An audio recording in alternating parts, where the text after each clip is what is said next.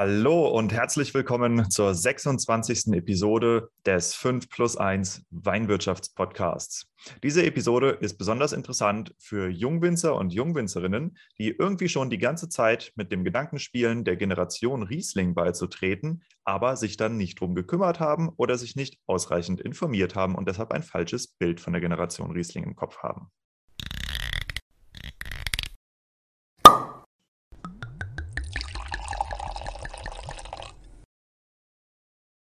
Ich bin Diego, Host von 5 plus 1 und selber Winzer. Als Winzer bin ich der festen Überzeugung, dass wir niemals genug über Selbstvermarktung, über Weinverkauf, über strategische Positionierung oder über aktuelle Trends in der Weinwirtschaft lernen können, um unsere Betriebe zeitgemäß zu führen, unsere Kunden glücklich zu machen und damit unsere Weingüter und die Menschen dahinter in eine erfolgreiche und sichere Zukunft zu führen. Als Winzer weiß ich, wie viel Zeit die Weinbereitung in Anspruch nimmt und deshalb gibt es bei 5 plus 1 alle Informationen, die du brauchst, um am Ball zu bleiben, einfach zum Hören. Ja, du kannst 5 plus 1 in den Reben, im Keller, beim Wein ausliefern oder auf dem Schlepper hören. Mach es einfach an, schau, welche Themen dich interessieren und starte rein in die Welt der Weinwirtschaft. Ich lasse meine Versprecher übrigens alle drin, weil das ist, finde ich, äh, natürlicher.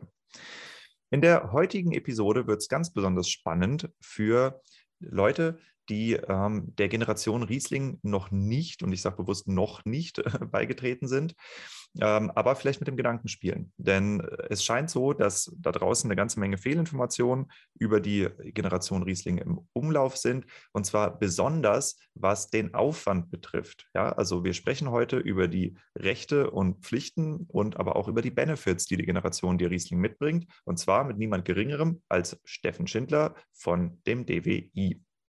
Bevor die Episode losgeht, noch ein paar Shoutouts und zwar an die neuen Follower. Da wäre einmal die Julika Renn vom äh, Burgunderhof, da die Junior- bzw. Nachfolgechefin und äh, auch die äh, Macherin des Mile High Gins. Und ich hoffe sehr, dass wir bald eine gemeinsame Episode rausbringen. Dann wäre da äh, Wine English oder Wein English von Ni Nicole Tomberg, das ist eine ehemalige Dozentin von mir. Ist cool, dass sie dabei ist.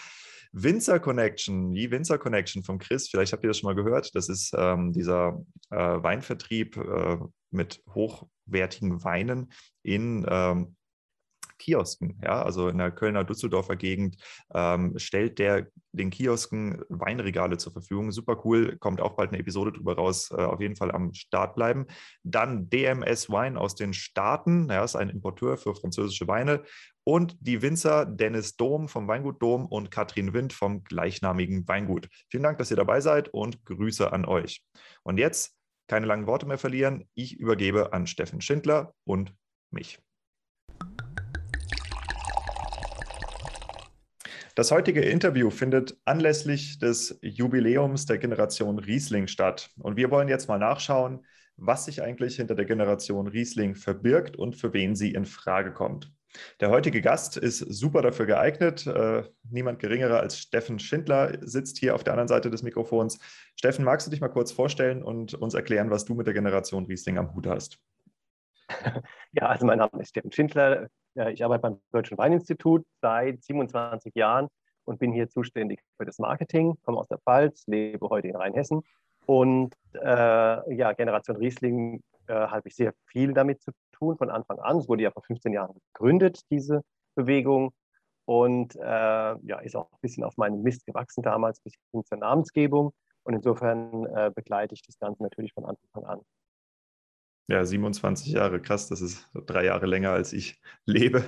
Ähm, aber scheint ja dementsprechend auch ein ganz spannender Job zu sein, den du da hast. Ähm, 27 Jahre ist echt nicht wenig. Ähm, ja, Generation Riesling ist eine Jungwinzervereinigung. Äh, wir hatten im Vorgespräch so ein bisschen gescherzt. Du meintest, es ist die größte der Welt. Ich habe dich gefragt, ob es auch die größte des Universums ist. Ähm, was wir sind denn die? Dran. Ja, ja, wir wissen nicht, ob auf Pluto die Weinbaugebiete größer sind oder genau. ob, da, ob, ob da mehr Pinot Noir angebaut wird. Ich habe heute gesehen, uh. wir haben Tag des Spätburgunders gerade. Mhm. Ähm, jetzt wisst ihr auch, wann aufgezeichnet wurde. Eine kurze Unterbrechung in eigener Sache. Ihr Winzer wisst ja, dass euer Geschäft am besten floriert, wenn es von begeisterten Kunden weiterempfohlen wird. Das ist bei einem Podcast genauso und deshalb habe ich eine Bitte. Wenn dieser Podcast dir gefällt und wenn du das Gefühl hast, dass er dir was bringt und wenn du ihn länger hören möchtest, das heißt, es ihn länger geben soll, dann tu mir den Gefallen, halte jetzt kurz an, geh in Spotify oder Apple Podcast oder womit auch immer du diesen Podcast hörst, drück auf den Teilen oder Share-Button und teile diesen Podcast mit drei Winzern oder Winzerinnen, von denen du weißt, dass sie auch ab und zu ganz gerne mal im Weinberg zum Beispiel Podcasts hören. Vielen Dank. Also, Generation Riesling ist eine Jungwinzervereinigung. Was genau sind die Aufnahmekriterien, um bei euch teilzunehmen?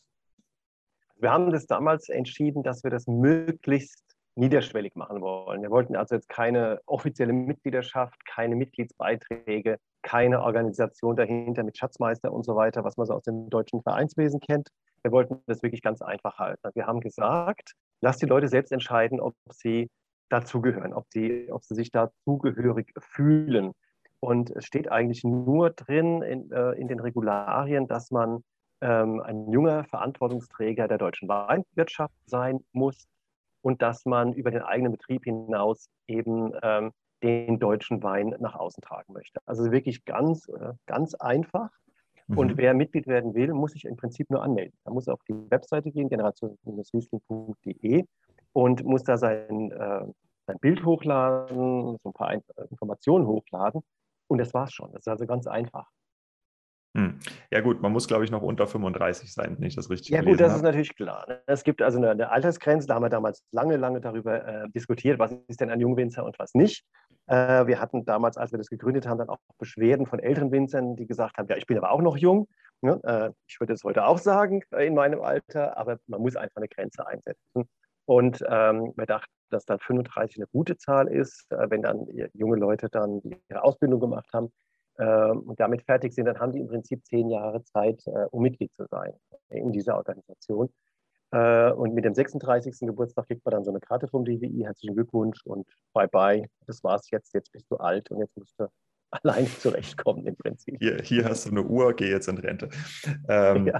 Okay, und äh, du hast eben schon mal das Thema eigener Betrieb angesprochen. Ähm, wie hm. sieht es denn aus? Ist Generation Riesling was für Vollerwerbswinzer? Kann man auch als Nebenerwerbswinzer rein und muss man einen eigenen Betrieb haben? Weil es gibt ja auch Winzer, die Quereinsteiger sind. Also auch da sind wir vollkommen offen. Ähm, wir haben tatsächlich noch nie irgendjemanden abgelehnt. Also wenn jemand Mitglied ah, sein ah, möchte. Ah, ich sitze hier und bin abgelehnt. Das oh ja, wenn, gut, wenn man dann, äh, wenn man dann schon so alt ist. ich bin noch keine 35. Ja. Aha. Wie kam es zur Ablehnung? Sehr spannend, weil davon weiß äh, ich gar nichts, dass es schon mal gegeben. Das, oh, dann bin ich der erste und einzige Fall, der hier sitzt. Das mhm. ist ja traurig. Ähm, weil ich nicht mehr aktiv im Weinbau bin, sondern halt in Weinhandel ah, ja, gut, gewechselt okay. habe. Ja, ja, ja, gut, das ist richtig. Also das ist dann schon, ne? also es sind schon Menschen, die eben im, im Weinbau tätig sein sollen. Ähm, wir hatten auch mal diskutiert tatsächlich, ob wir das äh, erweitern, auch auf den Handel zum Beispiel oder sogar für Endverbraucher zu sagen, hier, wenn sich jemand dem deutschen Wein oder dem Riesling so ver verbunden fühlt, warum sollte der nicht dann praktisch als Fan der Generation Riesling Mitglied sein können? Haben das aber dann lange diskutiert und dann aber verworfen. Wir wollten das dann wirklich auf die Zielgruppe von äh, Menschen beschränken, die halt tatsächlich in, in, in der Produktion von Wein involviert sind. Ne? Also sorry, stimmt, da gibt es dann doch hm. welche, die nicht Mitglied sein können. Ja, aber, ähm, aber ich sage mal, das ist ja, ist ja eine Grauzone. Also wenn jetzt zum Beispiel, mhm. wenn ein Winzer in eine, oder ein ausgebildeter Winzer wechselt in eine Genossenschaft und fängt in der Genossenschaft an, den Vertrieb zu machen. Oder, äh, keine Ahnung, ist halt klassischer Schreibtischwinzer dann. Ähm, das ist, genau, der ist aber absolut berechtigt, äh, Mitglied zu sein. Also wir haben das, äh, wir reden immer von Weinerzeugern und das sind für uns mhm. eben die klassischen Weingüter, aber genauso Winzergenossenschaften und also Inhaber also oder auf der Payroll bei einem Weingut. Ja, praktisch. genau. Also wenn jetzt jemand in der, in der Winzergenossenschaft ähm, arbeitet und ist da für das Kundenmanagement zuständig oder für das Marketing, warum soll er nicht Mitglied sein in der Generation Riesling? Der kann ja ein super guter Fürsprecher für den, den deutschen Wein insgesamt sein. Ja, also da haben wir, wie gesagt, da sind wir völlig offen. Im Gegenteil, wir werben auch immer dafür, dass gerade Genossenschaften und Kennereien ihre jungen Mitarbeiter da mit einbringen und dass die eben dann auch zu uns kommen dürfen, wenn wir dann Veranstaltungen machen. Mhm, mhm. Okay. Ähm, hast du einen Überblick darüber, wie viele der Mitglieder ähm, dann praktisch Betriebsnachfolger sind, also sprich äh, aus dem Familienweingut kommen und wie viele so als Quereinsteiger? Ähm? Nee, haben wir leider noch nie abgefragt. Ist eine, wir machen ab und zu mal Umfragen bei unseren Mitgliedern, äh, aber die Frage haben wir tatsächlich noch nie gestellt. Weil es uns auch wirklich, äh, das ist uns auch egal. Ne? Ist spannend mhm. nach außen, in der Kommunikation wird es mal ganz spannend, aber jetzt für uns selbst äh, ist das äh, unerheblich für die Mitgliedschaft. Okay. Ähm, wie viele Mitglieder hat die Generation Riesling im Moment? Wir sind so immer um die, seit Jahren ziemlich stabil um die 530 Mitglieder. Also wir verlieren eben altersbedingt immer welche und es kommt aber auch immer relativ gleich viel danach. Mhm. Wann hat sich das eingependelt auf 530? Das ist eine gute Frage. Ähm, aber ich weiß von mir, dass ich die Zahl 500 bis 550 bestimmt schon seit sechs, sieben Jahren kommuniziere. Also ich frage immer so ein, zweimal im Jahr die Kollegen, wie viel sind es denn aktuell? Also so lange mal auf jeden Fall. Mhm. Also wir wachsen jetzt nicht mehr. Ähm, weiß nicht, wie groß das Potenzial ist. Es ist auch so, dass wir jetzt nicht ganz große Werbeaktionen machen. Ähm, wir sind halt viel unterwegs, klar, ich mache Vorträge an der Uni in Geisenheim oder in Neustadt oder in Heilbronn und, oder an den Weinbauschulen und klar wird man dann dafür und fordert darauf dann auf, ja, nehmt doch teil, bringt euch ein. Äh, aber im Moment ist es einfach stabil. Mhm. Ist das äh, sozusagen das naturgegebene Limit, weil äh, die Alten raus? Oder äh, glaubst du, dass das Potenzial der Jungwinzer in Deutschland wesentlich höher ist, als ihr Mitglieder ich habt? Ich glaube, es ist höher. Es ist wesentlich höher. Ich bin sicher, dass es noch viel mehr gibt.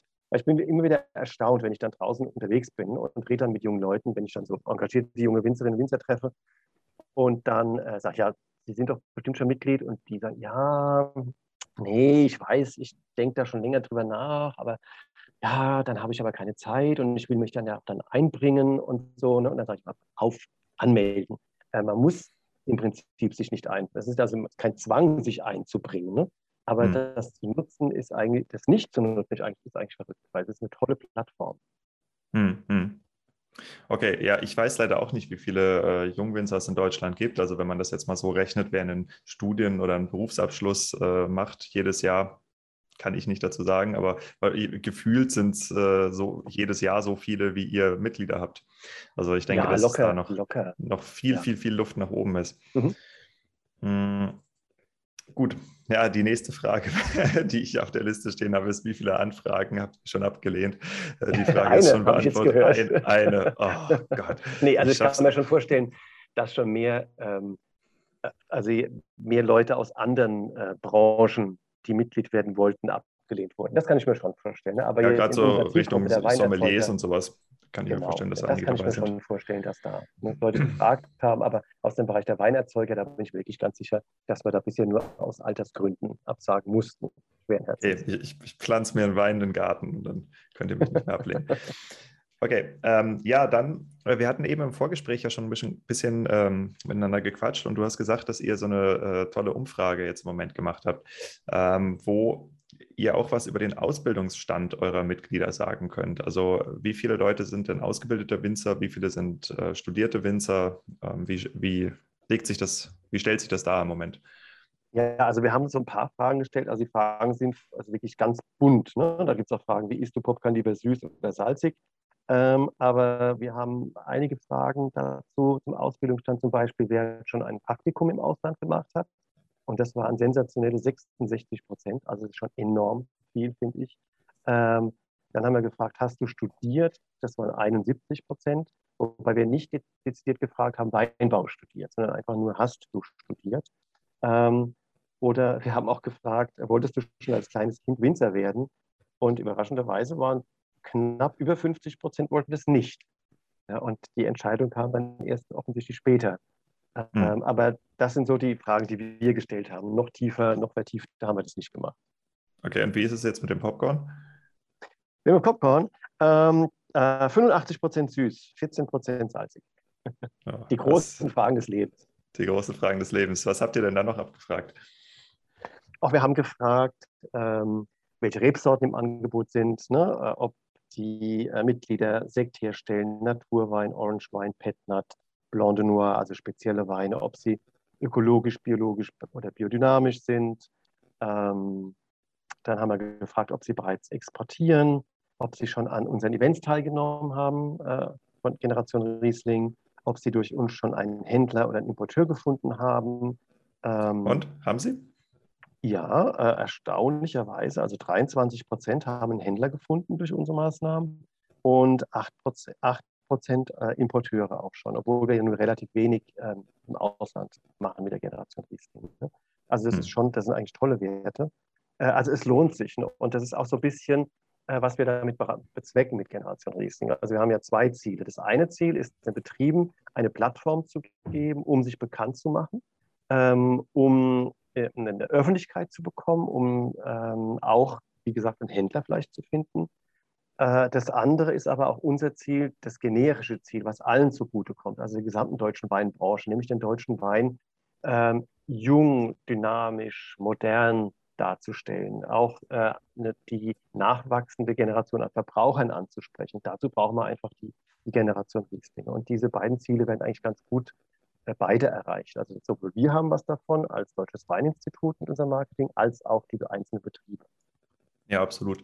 Ähm, ich war, glaube ich, das letzte Mal, als ich auf so einer Veranstaltung war, in München. Da gab es eine mhm. Generation Riesling, so eine Art Fachmesse, wo du auch wirklich nur als, als äh, Fachbesucher zugelassen warst.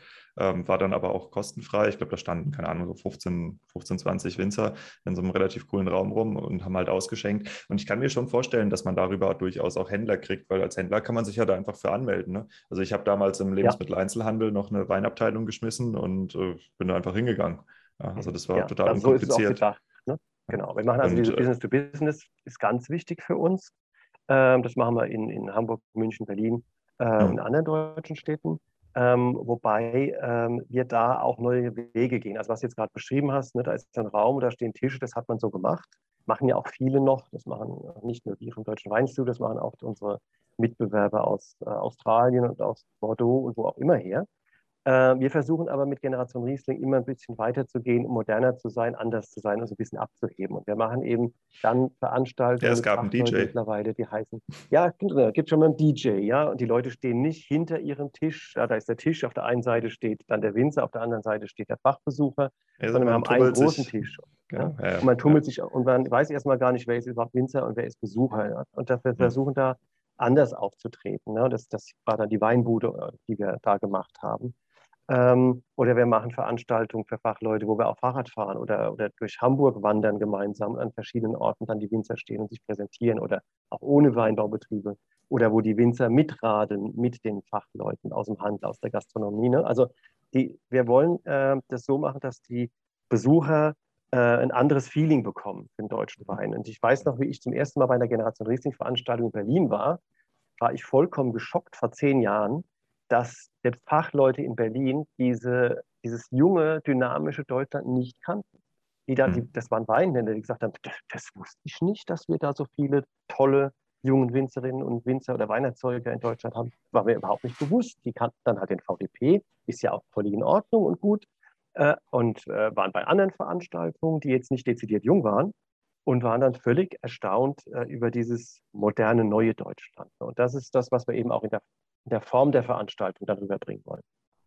Hm, ja, nee, aber ich, ich äh, kenne das auch. Also ich bin auch als Quereinsteiger zum Wein gekommen und bis ich mich wirklich mal inhaltlich mit dem Thema Generation Riesling auseinandergesetzt habe, da sind ein paar Jahre ins Land vergangen. Mhm. Definitiv. Mhm. Ja. Mhm. Okay, aber ich glaube, wir haben jetzt mal ein ganz gutes Bild davon, äh, wer in der Generation Riesling ist, wer sich da so tummelt. Ähm, für mich ist natürlich auch die Frage, was ist das denn überhaupt für eine Organisation? Also wie ist die Generation Riesling intern organisiert? Wie viele Leute arbeiten da? Wie ist das finanziert? Ja? Ja, wie funktioniert das, das Ganze? Alles sehr easy. Äh, finanziert wird es vom Deutschen Weininstitut äh, zu 100 Prozent. Mhm. Äh, und wir machen auch die ganze Organisation. Wir ähm, natürlich, wenn jetzt Veranstaltungen sind, müssen die Betriebe, die sich beteiligen, bezahlen dafür. Wenn wir jetzt so eine Präsentation machen, ne, dann klar, da gibt es einen Beteiligungsbeitrag, aber ähm, wir finanzieren das insgesamt, organisieren das insgesamt und es gibt auch keine Gremien oder so weiter. Was wir tun, ist, dass wir uns einmal im Jahr treffen. Das ist dann immer im November. Da sind wir dieses Jahr in Württemberg. Termin steht noch nicht fest.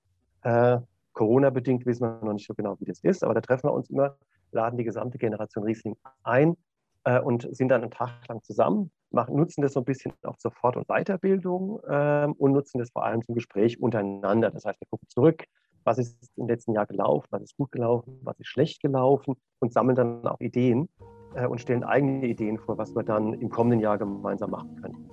Äh, das ist eigentlich von der Organisation her das, das Zentrale, diese, dieses Forum Generation Riesling, das eben dann im November stattfindet. Ansonsten sind wir da sehr eng im Austausch mit den Betrieben, muss ich sagen. Also wir haben drei Mitarbeiter hier in der Abteilung, die sich um das Thema ähm, Generation kümmern und die haben einen sehr direkten Draht auch zu, der, zu den Mitgliedern. Ne? Also die, die sich engagieren, ähm, die kennen wir wirklich auch persönlich, fast alle, die sich engagieren. Es gibt natürlich auch so stille Mitglieder, die einfach nur Mitglieder sind und die Angebote nicht nutzen. Ne? Aber von der Organisation her ist das alles sehr, auch da sehr einfach.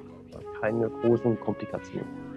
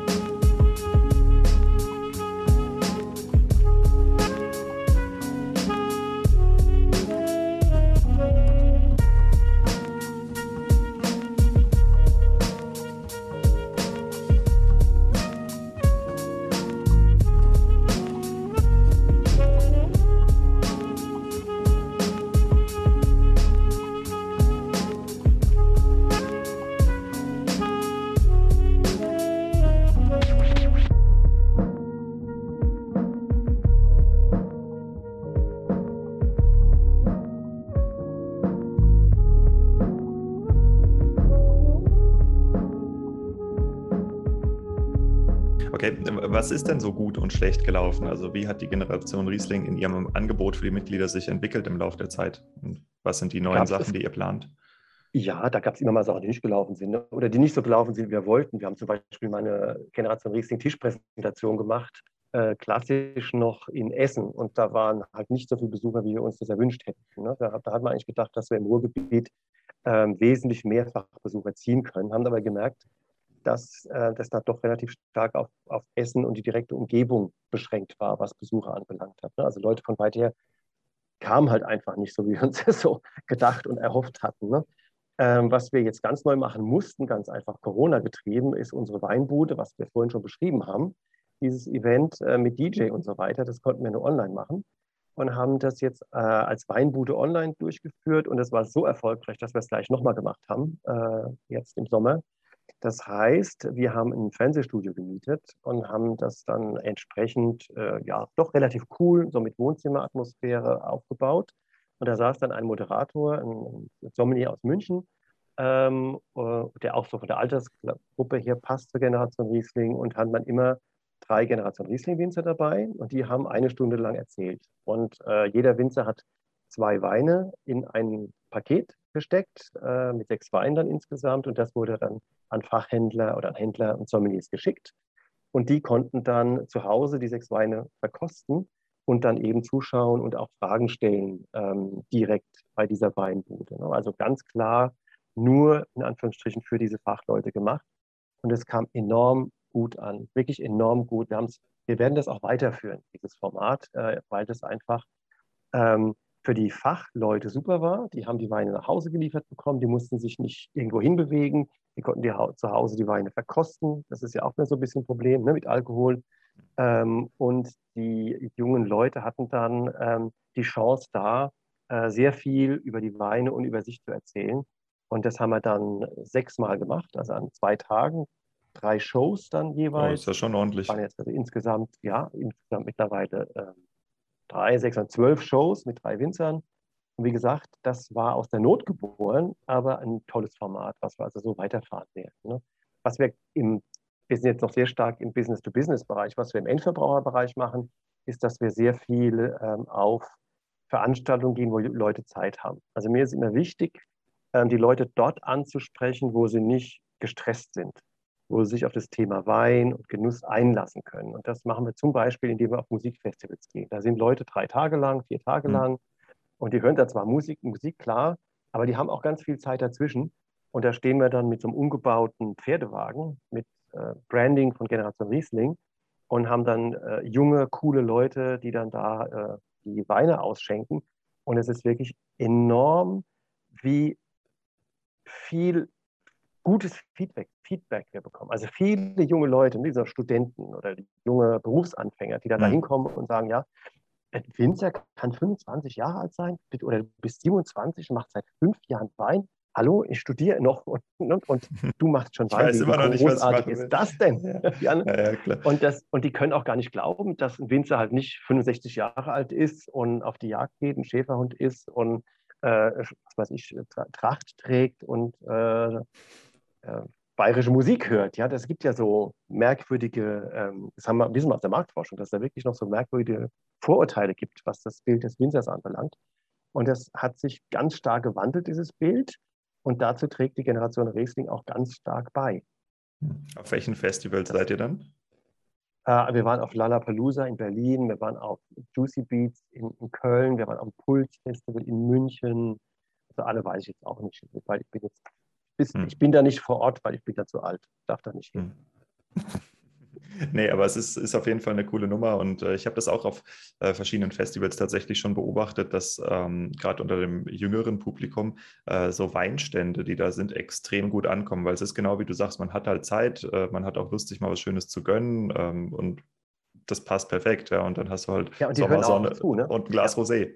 Genau. genau. Das, was wir halt wollen, ne? Ist, wir wollen ja nicht, dass die Leute nur, den, nur in Anführungsstrichen den Wein probieren. Ja, du bist ein bisschen enthemmter ne? und kannst natürlich auch dann dich dem Thema mehr annähern. Wir wollen drüber reden, ne? wir wollen mit den mhm. Leuten ins Gespräch kommen. Ne? Da die, viele sind beim Wein sehr verunsichert. Viele halten Wein für ein Getränk, da muss ich ganz viel wissen und da traue ich mich gar nicht so richtig dran, da trinke ich lieber einen Pilz ne? oder einen Cocktail oder sowas. Und ähm, diese Angst müssen wir einfach den Leuten nehmen, denn zeigen, Wein ist was, was ganz einfach zu verstehen ist. Ja, wenn du weißt, du magst halbtrockenen Rosé, trink halbtrockenen Rosé, wunderbar. Viel mehr musst du erstmal gar nicht wissen. Wenn du mehr wissen willst, dann ist Wein was unglaublich Spannendes und Facettenreiches. Aber ähm, darum kannst du dich auch kümmern. Ja, das kannst du auch später noch erfahren und erfragen und lesen, was auch immer. Aber um Wein zu genießen, brauchst du das nicht, denn, diese ganze Information. Wein ist eigentlich ein, äh, auch da ne, müssen wir dieses, dieses Niederschwellige herausstellen. Du kannst Wein genießen, ohne viel über Wein zu wissen. Mhm. Ähm, wenn man jetzt an solchen Aktionen teilnehmen möchte als Winzer, also sei das auf einem Festival oder an so einer Weinbude oder an, an äh, einer wie auch anders gearteten kleinen Messe. Ähm, du hast eben gesagt, es gibt Beteiligungsbeiträge. In welchen Größenordnungen spielen die sich so ab? Also wir legen nicht die gesamten Kosten, die wir da haben, um. Klar, äh, das würde dann zu teuer, weil die Kosten sind dann schon hoch. Ähm, aber wir reden jetzt dann mal von, ja, gute Frage. Ähm, ich glaube, bei der Weinbude sind es 400 Euro Beteiligungsgebühr für den Tag. Aber ich möchte mich jetzt da nicht festlegen. Ich hoffe, meine Mitarbeiter kriegen keine Prügel danach, weil ich was Falsches gesagt habe. Aber das ist alles äh, völlig im Rahmen.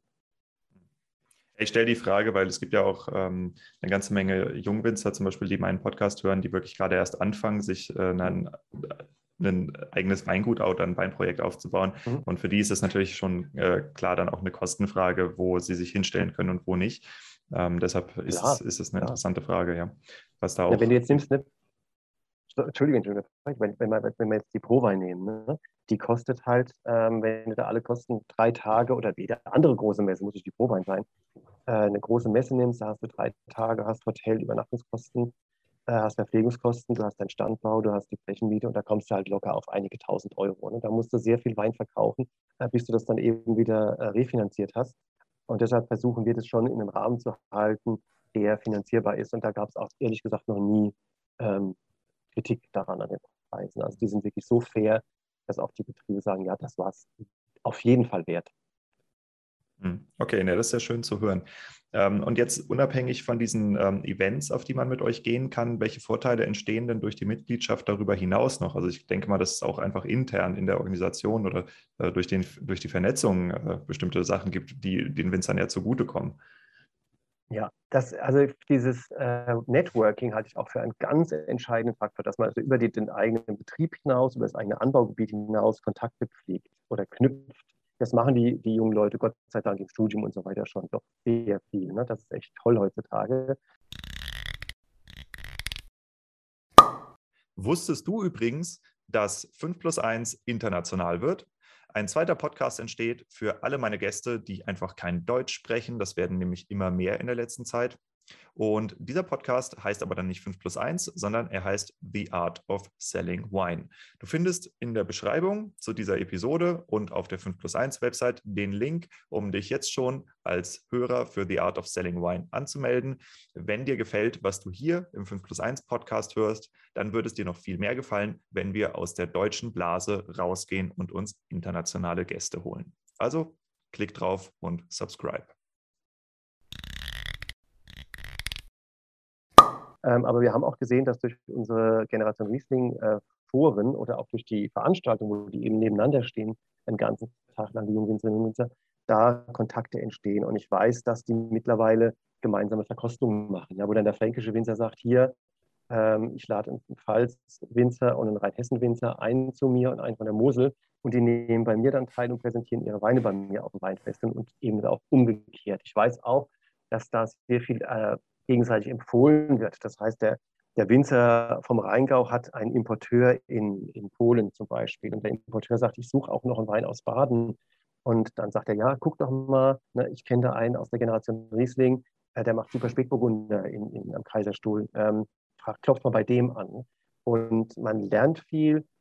Ähm, die tauschen sich auch viel über andere Themen aus, über das Thema, machst du äh, Naturwein? Wie machst du den? Ne? Oder ähm, hast du das Problem? Guck mal meine Ausstattung. Ne? Wie, wie, bezeichnest du deine Weine? Der Austausch ist enorm wichtig und das ist auch so ein, so ein sehr positiver Nebeneffekt dieser ganzen Organisation, was am Anfang nicht so im Fokus stand, aber was wir dann gemerkt haben im, im Laufe der Jahre, dass dieses Networking ganz enorm wichtig ist für die Betriebe. Und sie können sich natürlich dann auch über unsere Social-Media-Kanäle darstellen. Ne? Wir machen immer mal wieder so Takeovers, wo dann einer der jungen äh, Weinerzeuger, Weinerzeugerinnen äh, einen Tag lang den Generation Riesling-Account auf Facebook oder auf Instagram übernimmt äh, und dann da postet. Ne? Also man, wir bieten auch da noch weitere Möglichkeiten, sich zu präsentieren und die Website natürlich sowieso. Ja, also dieses ähm, Austauschen unter den Winzern, gerade auch bei den Weinproben, das ist echt eine tolle Entwicklung. Ich habe da schon äh, mit dem Nikolaus Weber vom Weingut Margaretenhof aus Eil, äh, habe ich da eine Episode drüber gemacht. Der äh, macht halt Online-Weinproben im sehr, sehr großen Stil und der nimmt auch jedes Mal einen anderen Winzer mit rein, um das äh, aufzulockern, um äh, natürlich auch die Reichweite ein bisschen zu erhöhen, ähm, aber halt auch um die, die Online-Weinproben für die Stammgäste ähm, spannend und immer neu zu halten. Und das funktioniert hervorragend. Ja? Also hm. ja, äh, super, das, das, das, äh, das ist auf jeden Fall eine echt, echt tolle Sache, dass das so stattfindet unter der jüngeren Generation. Ähm, zu den Takeovers, ich, ich habe jetzt gesehen, ihr habt das äh, gerade als äh, neulich mit dem Weingut Weber gemacht. Ähm, die hatten das auch ziemlich, ziemlich cool umgesetzt, fand ich. Also ich habe mir das den ganzen Tag über äh, angeschaut und äh, geguckt, was da alles gepostet wird, wie sie halt auch ihr, ihr Weingut vorstellen und was man da alles machen kann und so. Und ähm, gebt ihr den Weingütern dafür einen Leitfaden an die Hand oder sagt ihr einfach, nö, macht mal? Also wir, das ist so, dass ähm, wir dann natürlich vorher mit den Betrieben reden. Ne? Wir sagen schon, dass äh, wir haben da, man lernt ja auch dazu, ne? wir haben dann bei den ersten Takeovers, da waren ein paar, ein paar Sachen, die waren halt nicht so gut, rein von der Technik her schon noch nicht so gut. Ne? Ähm, aber wir lassen den Betrieben da relativ freien Lauf, äh, wie sie sich dann da darstellen wollen und sollen. Ähm, so ein paar Dinge, die uns vorher aufgefallen sind, die nicht gut gelaufen sind, die kriegen, die sagen wir ihnen natürlich dann, achtet mal darauf, achtet darauf. Ne? Aber die, das ist ja das Tolle an der neuen Generation. Die sind ja dermaßen viele, nicht alle, aber viele sind ja so versiert darin. Ne? Das ist also wirklich beeindruckend, was die dann da äh, an dem Tag auf die Beine stellen ne? und äh, wie sie das dann rüberbringen. Und das, dieses Authentische, finde ich, das ist halt ganz großartig. Das können wir als Marketingorganisation gar nicht machen. Ja, wir können über die Winzer reden, Aber das ist nie so authentisch, wie wenn die das selbst machen, wenn sie sich selbst zeigen. Und die geben uns ja dann zum Teil auch wirklich Einblicke in ihren Tagesablauf bis hin zum, jetzt wird erstmal gemeinsam gefrühstückt und das sieht halt uns so aus. Ne? Und ähm, die, die werden dann dadurch so, so nahbar und so, so, so greifbar. Ähm, und da lassen wir ihnen aber wirklich relativ freie Wahl. Und die machen das eigentlich auch immer toll. Was, was für mich immer so eine Frage ist, ähm, wenn ich mir die ganzen Social-Media-Aktionen von verschiedenen Winzern oder auch jetzt äh, von Generation Riesling angucke, ähm, was davon ist praktisch Predigen zu den Bekehrten und was davon hat wirklich auch einen Effekt äh, auf Neukunden? Weil ich, ich glaube, dass es schon diese extreme Weinbubble gibt, ja, wo Winzer mit Winzern reden und sich gegenseitig zeigen, wie toll ihre Weine sind und wie toll ihre Hotels sind. Und äh, was sind denn die Kanäle, die ähm, Generation Riesling jetzt anbietet oder das DWI vielleicht auch im Allgemeinen anbietet, die wirklich ähm, auch an Weinkonsumenten gerichtet sind und wo nicht die Winzer sich einfach in Wirklichkeit gegenseitig nur immer was erzählen?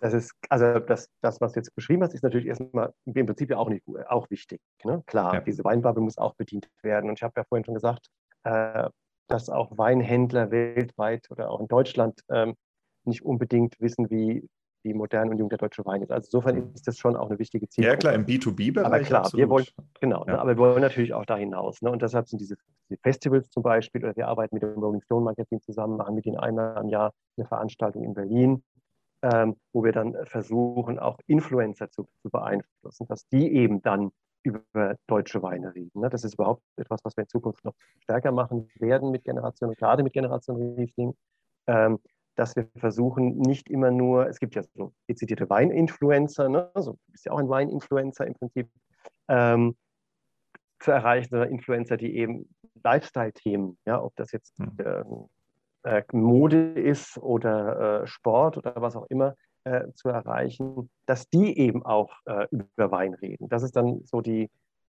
die, die, das i-Tüpfelchen, wenn wir das, wenn wir das hinkriegen. Ne? Und da, da sind wir am Arbeiten. Wir arbeiten viel in Richtung Musik. Wir versuchen da ähm, mit Musik, mit Künstlern zusammenzuarbeiten. Wir haben mit Fanta 4 zusammengearbeitet, mit Ann, Ann Mai Kanterei zusammengearbeitet. Da gab es dann spezielle Generation Riesling-Weine äh, und versuchen über deren Fanbase dann an äh, Menschen heranzukommen, die vielleicht ansonsten nicht mit Wein in Berührung kommen.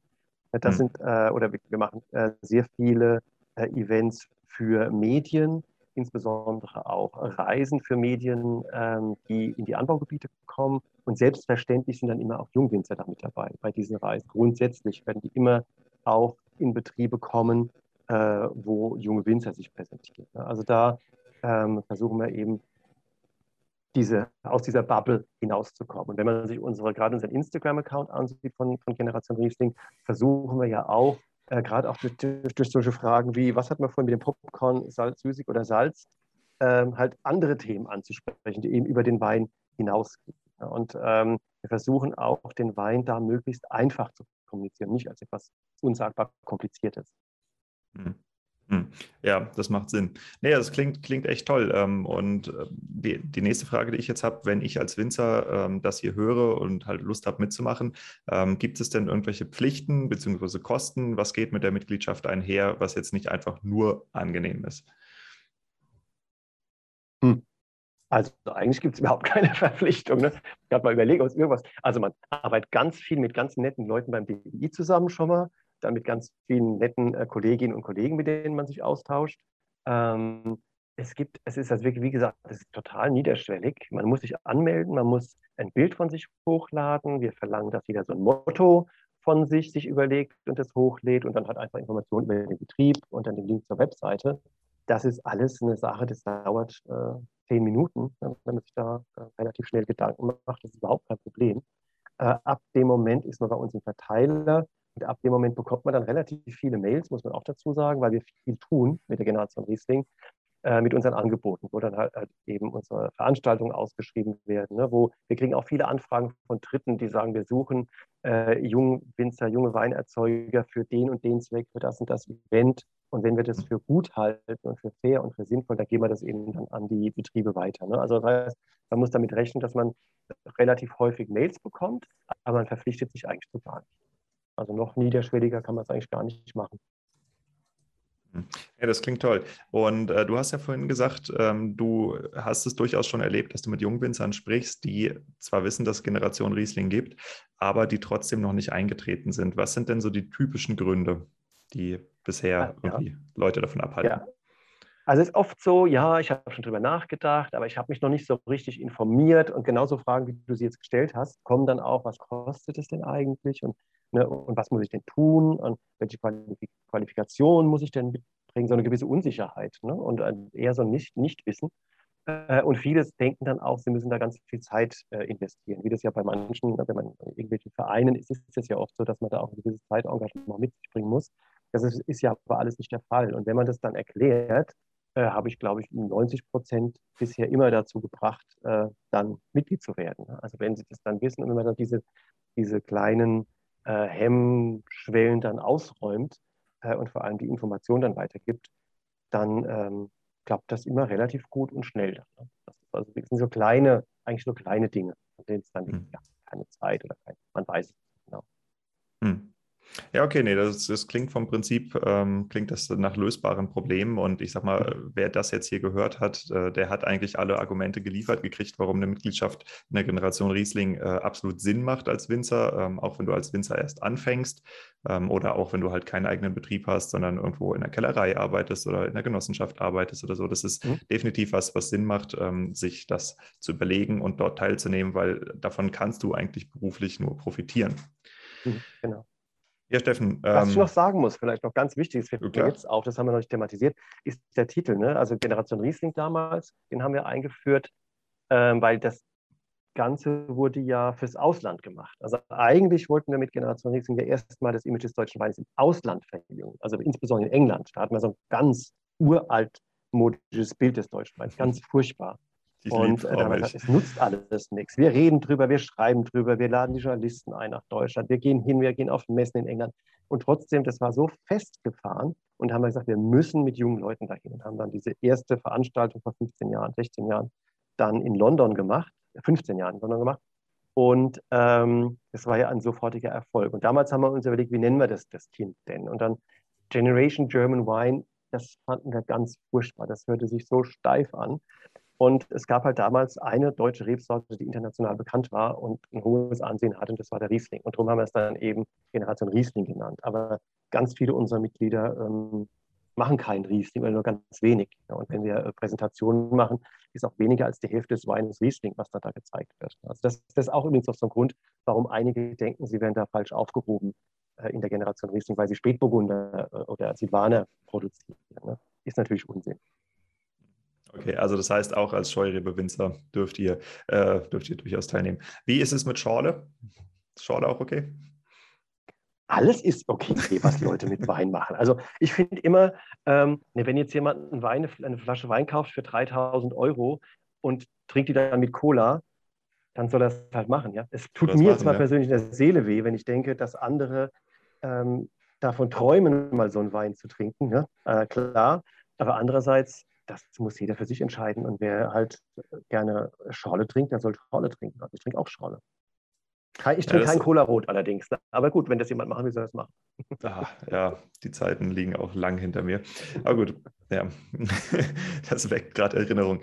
Ja, nee, cool, aber Steffen, dann erstmal vielen Dank. Ich denke, das ist äh, jetzt ein toller Rundumblick gewesen über die Generation Riesling und ähm, ja, an meine Hörer, überlegt euch, ob ihr teilnehmen wollt. Es ist wirklich einfach, sich anzumelden. Soweit bin ich mir auch schon gekommen. Ich nehme auch an, dass es einfach ist, danach ähm, reinzukommen. Das ist mir verwehrt, solange ich nicht wieder in den praktischen Weinbau zurückgehe. Aber es ist ja noch nicht alle Tage Ende. Dann vielen Dank für die Zeit. Ja, gerne. Mhm. Und für das Interview. Und ich denke, es gibt bestimmt noch ein paar andere Themen mit dem DWI, äh, die wir Stück für Stück miteinander aufarbeiten werden. Äh, da bin ich recht zuversichtlich und äh, mhm, gerne. würde dann sagen, erstmal bis auf weiteres. Bis dann. Vielen Dank für das Interview.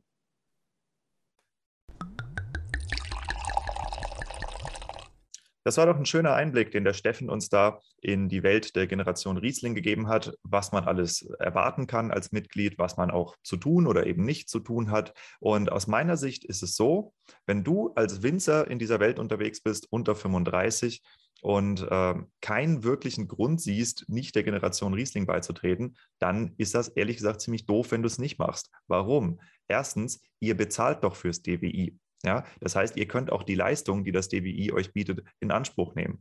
Und selbst wenn du nicht vorhast, aktiv dich irgendwie einzubringen auf Generation Riesling-Events oder ähm, die Services nutzen willst, an, ähm, keine Ahnung, Messen oder so teilzunehmen, dann ist es doch immerhin so, dass es dort eine Website gibt, wo du dich innerhalb von fünf Minuten einlisten kannst, die möglicherweise Traffic auf deine eigene Website fährt. Also allein deshalb würde ich dort mal mitmachen, weil es kostet dich nichts und du musst ja auch nichts dafür machen, wie du gehört hast. Ja? Genau. Wenn es nun aber etwas gibt, was aus deiner Sicht wirklich dagegen spricht, dann würde ich mich sehr freuen, wenn du mir eine kurze Nachricht darüber schickst, damit ich das in einer der kommenden Episoden für euch untersuchen kann. Genau, jetzt auch hier nochmal der Aufruf. Ähm, bitte helft mir, 5 plus 1 groß zu machen und teilt den Podcast mit drei Freunden oder Freundinnen, von denen ihr wisst, dass sie auch gerne mehr über Weinwirtschaft wissen wollen, dass sie gerne ähm, Fallbeispiele oder sowas wie heute, wo wir zum Beispiel über die Generation Riesling sprechen, dass sie solche Informationen einfach benötigen. Teilt diesen Podcast mit ihnen, drückt auf den Share-Button oder schickt es per WhatsApp, einen Screenshot, wie auch immer ihr das machen wollt, aber helft mir einfach, 5 plus 1 groß zu machen, wenn dieser Podcast euch gefällt. Damit kommen wir auch schon zu der heutigen Musikempfehlung. Zur Abwechslung mal gibt es keine menschenverachtende Untergrundmusik, sondern wir gehen heute in den Bereich der elektronischen Musik. Und zwar habe ich mir ausgesucht einen Producer, der sich da nennt Arutani. Ich weiß nicht, ob ihr von Arutani schon mal was gehört habt. Der Typ macht super Musik. Und ähm, der hat vor drei Wochen ein neues Set rausgebracht mit äh, seinen letzten ähm, Tracks, die er produziert hat, beziehungsweise Remixen, die er gemacht hat, und einem, einer Vorschau des Albums, was äh, laut ihm im nächsten Jahr, also 2022, auf meinem Lieblingslabel Laut und Luise erscheinen wird. Und deshalb freue ich mich sehr, Arutani mit dem Change of Form Set hier zu empfehlen. Ihr kriegt natürlich ähm, den Link auch in die Beschreibung des Podcasts. Also das heißt, du kannst bei Spotify oder Apple Podcasts einfach kurz mal runterscrollen in dem Text. Dort findest du den Link. Bei äh, Spotify kann man draufdrücken. Bei Apple, äh, die mögen das nicht so gerne. Ja, da kann man nicht draufdrücken, aber man kann wahrscheinlich copy-pasten. Und ansonsten www.5 plus 1.blog. Dort findest du in den Show Notes natürlich alle Links und alle Musikempfehlungen. Bis dahin und bis zur nächsten Woche.